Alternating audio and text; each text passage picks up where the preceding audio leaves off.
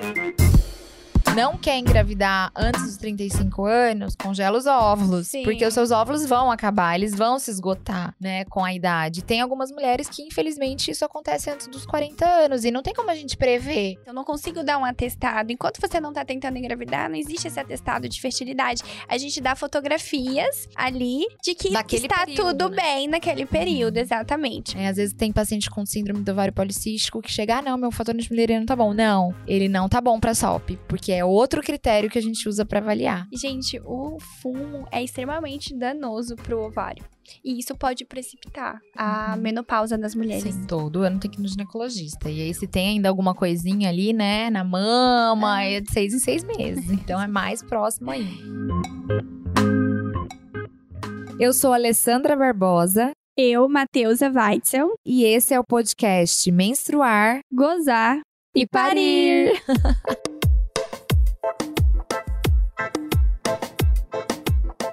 Oi, pessoal! Oi, gente.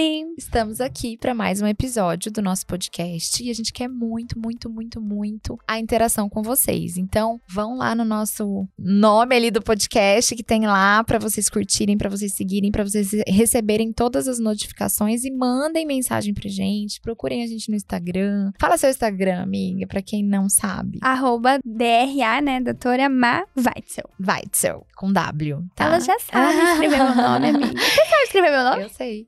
E doutora Alessandra Barbosa com Z, o meu Barbosa. Então vocês podem mandar o que, que vocês querem escutar aqui, quem que vocês querem que a gente traga aqui, né? Então a gente sempre vai fazer aí episódios que vocês peçam pra gente, tá bom? Hoje a gente vai falar sobre insuficiência ovariana prematura, ou falência ovariana prematura, ou a velha conhecida de menopausa precoce, mas esse termo acabou mudando e a gente chama de insuficiência ovariana prematura. E o que, que é isso? É quando você começa a ter sintomas da menopausa e o seu ovário entra em falência.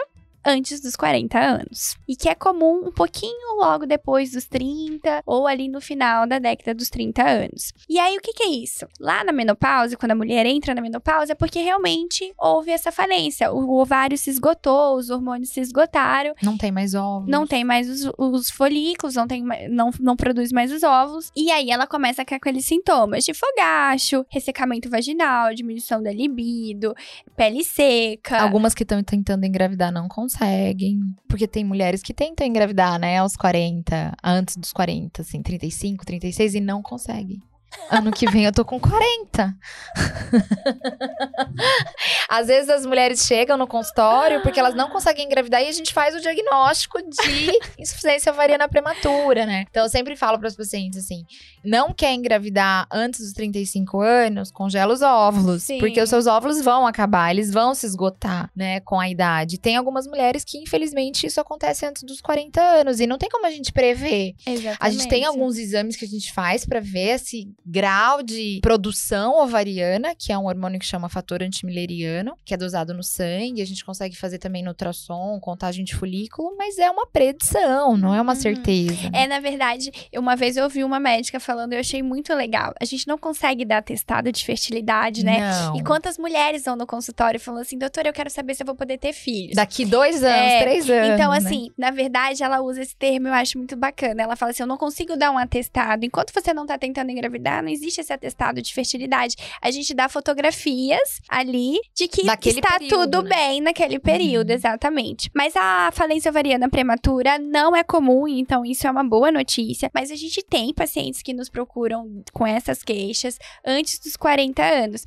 Então, assim, a pessoa começa a desconfiar mesmo, a mulher começa a desconfiar porque ela começa a ter ou ciclos muito longos, ou ela começa a ficar vários meses sem menstruar, e ela fala assim: opa, peraí, eu não tinha isso, isso nunca aconteceu comigo.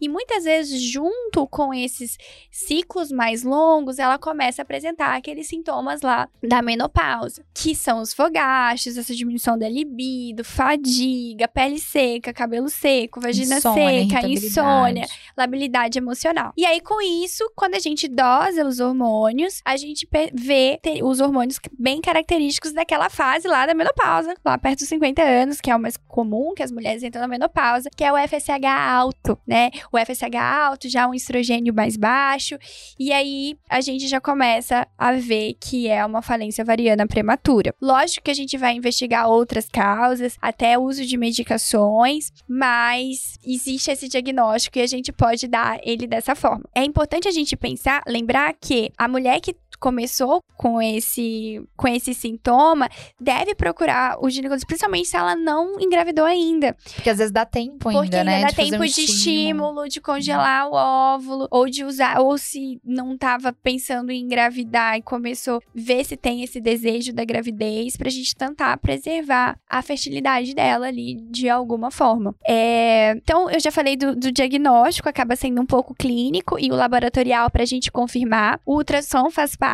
pra gente fazer essa contagem dos folículos antrais. E esse, esse hormônio que a, que a Alessandra falou, que é o antimileriano, ela vê a reserva ovariana. Então, nessas pacientes cabem muito, né? Principalmente nessa mulher que tem o desejo de engravidar. Então, fazer o antimileriano nessa paciente que começou com esses sintomas vale muito a pena, porque a gente vai até predizer o a reserva ovariana dela ali. Engravida logo ou congela logo, É. né? E aí, a gente falou no episódio passado sobre, sobre SOP, e uma coisa que às vezes é comum acontecer é a paciente ter SOP, e aí ela fazer esse fator antimileriano e ele dá bom. Mas não é pela reserva dela que é boa. É o SOP dela que faz ela ter esse fator antimileriano mais alto. Então é uma falsa reserva. né? Às vezes tem paciente com síndrome do ovário policístico que chega, ah, não, meu fator antimileriano tá bom. Não, ele não tá bom pra SOP, porque é outro critério que a gente usa pra avaliar, né? Então é importante a gente avaliar isso também. Aí tem paciente que pergunta, né? Mas doutora, por quê? Qual é a causa dessa, dessa falência ovariana precoce? E a gente sabe que tem um pouco de genética nisso. Um, um do- um dos fatores de risco é a tua mãe ter Sim. tido menopausa. É, É, a falência ovariana prematura. A gente sempre pergunta qual foi a idade que a sua mãe entrou na menopausa. É Exatamente. importante saber qual foi a idade que você menstruou. Então, uma- meninas que menstruam muito mais cedo, elas acabam também, porque os nossos óvulos, eles têm ali uma contagem que a gente nasceu com eles e eles vão acabando, né? Vão se esgotando no decorrer da vida. Então, mulheres que menstruaram muito mais cedo acabam também entrando na, na menopausa um pouco mais cedo. Mulheres que menstruaram mais tarde acabam entrando mais tarde. Então, é importante a gente avaliar essa história familiar, essa história menstrual dentro dessa consulta. Uma outra questão importante é o cariótipo, que tem algumas doenças ligadas a, aos cromossomos que podem Mais raras, né? mais Mas raras, existem. causas mais raras, mas que existe. Então, toda mulher com é, é, suspeita precisa fazer o cariótipo pra gente ver se Eu tenho não uma paciente tem... com Turner, que é uma, né, síndrome que, Que ela entrou em falência Ela ovariana entrou com prematura. 30 anos, a gente já tá fazendo tive. reposição hormonal. E aí agora a gente vai falar do tratamento. Então, as é, mulheres que têm esse diagnóstico, que entraram em falência ovariana prematura, é extremamente importante o uso da reposição hormonal. Porque ela vai ficar muito tempo, muito mais tempo em hipoestrogenismo. E a gente sabe que a mulher aumenta o risco cardiovascular pelo hipoestrogenismo, tem o risco da osteoporose. Para aquela mulher de 30 e poucos Qualidade anos. de vida, né? Isso, diminui a qualidade de vida dela, porque ela fica mais fadigada, mais cansada. Libido, até a autoestima dela muda. Então é importante é, a gente entender que a reposição hormonal é praticamente assim. Indispensável. Indispensável, obrigada, era isso mesmo, era essa Uhum. palavra. Lógico que tem indispensável. aquelas pacientes que têm contraindicação e aí vai ser avaliado caso a caso, mas a maioria, ainda mais hoje com os É. hormônios transdérmicos, né, os implantes, a gente quase não vê essas contraindicações mais afetando na nossa decisão de fazer reposição hormonal. E aí elas vão ter uma qualidade de vida muito melhor, com menos risco de tudo isso que você falou. Acho que é- esse- esse- eu sabia que esse, esse episódio ia ser mais curtinho, mas eu acho que a gente tinha que trazer esse assunto pra cá, porque é pouco falado. A gente não vê por aí o tempo inteiro a gente várias pessoas falando de falência ovariana prematura e é algo que acontece. Claro que não é comum, mas é algo que acontece, então acho que a gente vai se conectar com algumas mulheres que já passaram por, por isso. E é super importante não soltar a mão do seu ginecologista nesse momento, porque se você tá usando reposição hormonal, todo ano tem que ir no ginecologista, né? Todo ano tem que ir no ginecologista. E aí, se tem ainda alguma coisinha ali, né, na mama, Ah. é de seis em seis meses. Então é mais próximo ainda. É, e essa reposição a gente consegue até fazer a mulher menstruar, né? Sim. Assim, pra, se ela tem mulheres que gostam, e como eu falo, sempre aqui, estão conectadas com aquela menstruação Uhum. mensal. E elas se sentem bem, dá pra gente, inclusive, fazer com que ela menstrue todo mês. né? Sim. Então acho que é isso. Se você tá passando ou passou, tem alguém que vai chegar pra você, alguma amiga, e falar: Nossa, não tô menstruando, tô com calorão, tô irritada, Antes com insônia 40. antes dos 40. Lembrem-se que é, os ovários delas podem ter entrado em falência e é importante elas começarem uma reposição hormonal o quanto antes que a gente tenha aquela janela de oportunidade, né, de iniciar a reposição o quanto antes para que esses efeitos não é, sejam permanentes. Exatamente.